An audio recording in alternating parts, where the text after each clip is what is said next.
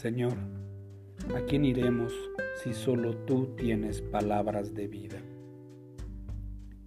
En el Evangelio de Juan, en el capítulo 8, verso 36, nuestro Señor Jesucristo nos dice, Así que si el Hijo los hace libres, entonces ustedes son verdaderamente libres.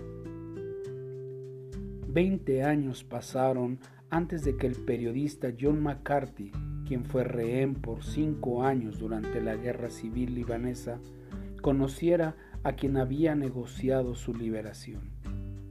Gian Domenico Pico. McCarthy dijo simplemente, gracias por mi libertad.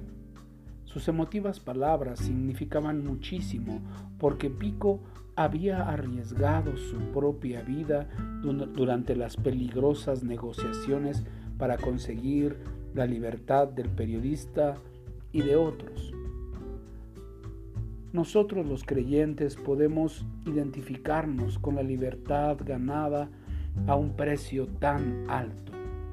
Jesús, nuestro Señor, dio su vida en una cruz romana para conseguir la libertad espiritual para cada uno de nosotros.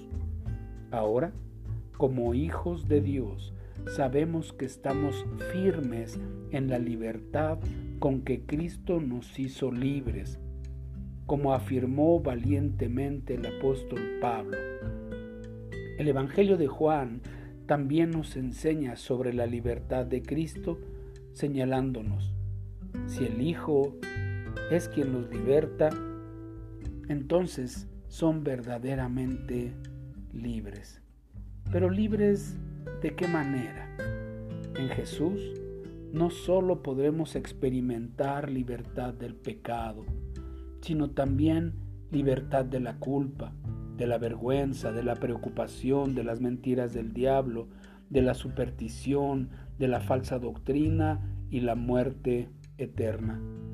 Al no ser más rehenes, tenemos la libertad para amar a los enemigos, andar en bondad, vivir con esperanza, amar a nuestro prójimo y perdonar, como fuimos también perdonados.